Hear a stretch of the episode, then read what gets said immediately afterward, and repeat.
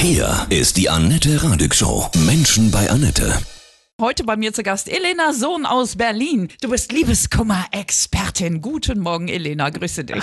Hallo, Annette. Leiden Männer anders bei Liebeskummer? Ja, ne? Nein, der Schmerz ist der gleiche. Aber man muss sagen, die Geschlechter gehen sehr unterschiedlich mit dem Herzschmerz um. Und das führt häufig auch zu ganz verrückten oder traurigen eigentlich Missverständnissen. Die typische Frau mit Liebeskummer, die redet zwar mit ihrer besten Freundin, mit ihrer Mutter, Kollegin über ihren Herzschmerz, zieht sich aber gleichzeitig sehr zurück. Das heißt, die findet man abends eher zu Hause auf dem Sofa. Mhm. Der Mann mit Liebeskummer, der macht wirklich also das komplette Gegenteil. Der redet in der Regel mit niemandem darüber, ähm, stürzt sich aber in Aktivität. Das heißt, der geht mit den Jungs schon mal schnell wieder ein Bier trinken, der macht Sport, der arbeitet, vielleicht hat er sogar schon mal wieder irgendwie einen One-Night-Stand. Am Ende geht es ihm aber genauso schlecht, wie es der Frau auch geht. Nur wenn jetzt die Frau nach einer Trennung sieht, ihr Ex-Partner, der zieht schon wieder um die Häuser, der hat vielleicht mhm. schon mal mit einer anderen Frau wieder was, dann sitzt die bei mir und denkt und sagt halt auch zu mir, na toll, der leidet überhaupt nicht, der hat das schon hinter sich. Ja. Und dann sage ich, nee, das stimmt nicht. Deine SOS-Liebeskummer-Tipps, wir sprechen gleich weiter, ja, Elena? Gerne.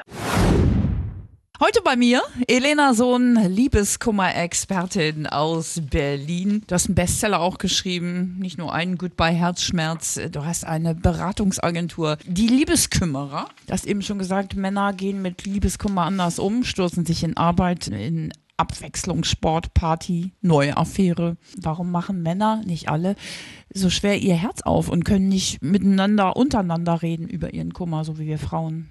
Ich glaube, das ist immer noch so ein bisschen dieses, ein Indianer ähm, kennt keinen Schmerz und auch Männer empfinden, glaube ich, den Liebeskummer noch eher auch als Schwäche oder als Versagen, wenn eine Beziehung gescheitert ist. Und ähm, es passiert tatsächlich nicht selten, dass ein Mann irgendwie ein, ein, bei mir in der Praxis sitzt und schon einige Monate mit seinem Herzschmerz durch die Gegend läuft und dann sagt, du bist aber die Erste, mit der ich darüber rede. Ja, diese Schwäche, vielleicht hat das auch ein bisschen damit zu tun, dass Männer das dann als unmännlich empfinden oder so. Aber ihnen hilft es ja genauso gut, Männern ne? wenn sie drüber sprechen und alles rauslassen. Ja, ne? also das ist das, ähm, was wissenschaftlich halt auch erwiesen ist, dass dieses über diesen Liebeskummer sprechen ähm, dabei hilft, ein neues Selbstkonzept zu entwickeln. Der erste Tipp bei Liebeskummer? Ach, der aller, allererste Tipp, der ist ein sehr banaler, nämlich Essen, Trinken, Schlafen. Tatsächlich ist es so, dass beim Liebeskummer häufig diese Dinge, ähm, genug zu essen, genug zu trinken und genug Schlaf zu kriegen, total durcheinander kommen. Ähm, und dann kommt ein Teufelskreis in Gang, wenn ich also aufgrund des Schmerzes ähm, nachts nicht mehr schlafen kann oder halt immer weniger esse. Und dann?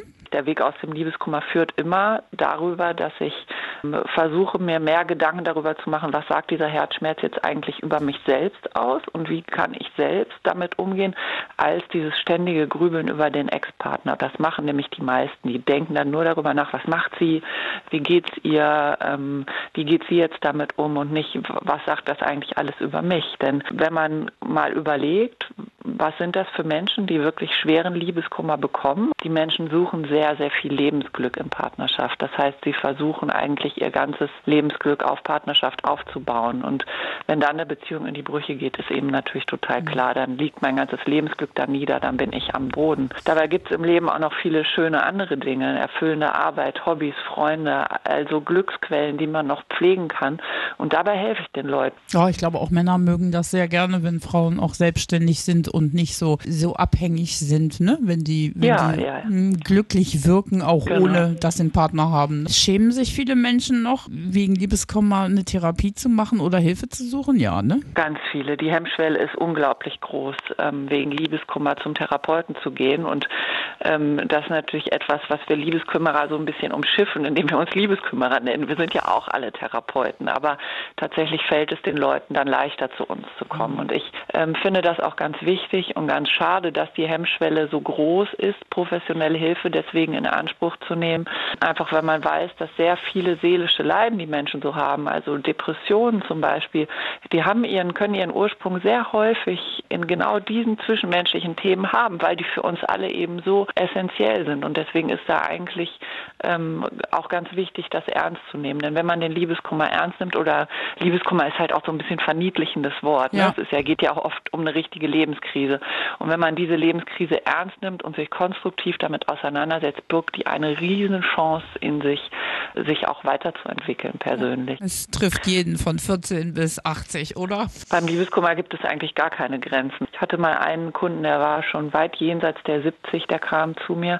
Und das liegt daran, dass der Liebeskummer gerade in diesem höheren Alter immer ergänzend zu dem akuten Schmerz kommt dann noch hinzu der Gedanke, kann ich, habe ich eigentlich noch die Zeit, mich nochmal neu zu verlieben. Ich glaube, also das ist ein bisschen das Geheimrezept der Liebeskümmerer und vielleicht auch meiner Bücher, dass die Betroffenen sich verstanden fühlen, weil ich mhm. einfach, ich kenne den Schmerz selber. Ich habe äh, die Liebeskümmerer selber gegründet, weil ich eine ganz schlimme, ganz schlimme Trennung hatte und insofern weiß ich genau, wie man sich fühlt und was man durchlebt und wie hoffnungslos man sich auch fühlt. Glaubst du an diese einzig wahre Liebe? Nein, ich glaube nicht an diese eine große wahre Liebe. Und ich finde diese Vorstellung von der einzig wahren Liebe sogar ähm, gefährlich, weil die ähm, häufig bei Beziehungen, wenn zwei Menschen sich kennenlernen und gehen mit dieser Erwartungshaltung in eine Beziehung, führt das zu einer unglaublich großen Anspannung eben auch. Und da kann ja unglaublich viel auch dann äh, steht auf dem Spiel und man legt alles auf die Goldwaage. Ich glaube ähm, mehr als daran, dass es den einen passenden Partner gibt, daran, dass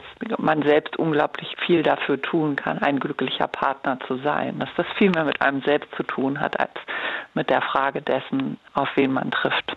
Ja, auf die Liebe und man kann sich immer wieder neu verlieben, egal wie alt man ist. Das finde ich auch wichtig, ne? dass man das weiß. Das vergisst man beim Liebeskummer, oder? Genau. Die Musik hilft ja auch bei Liebeskummer, ja. Was ja. kann ich dir auflegen? Also ich habe ähm, einen Song ausgewählt, der mich in meiner Schulzeit ähm, begleitet hat, sowohl wenn ich Liebeskummer hatte, als auch wenn ich verliebt war. Alles funktioniert ja dann häufig für beides.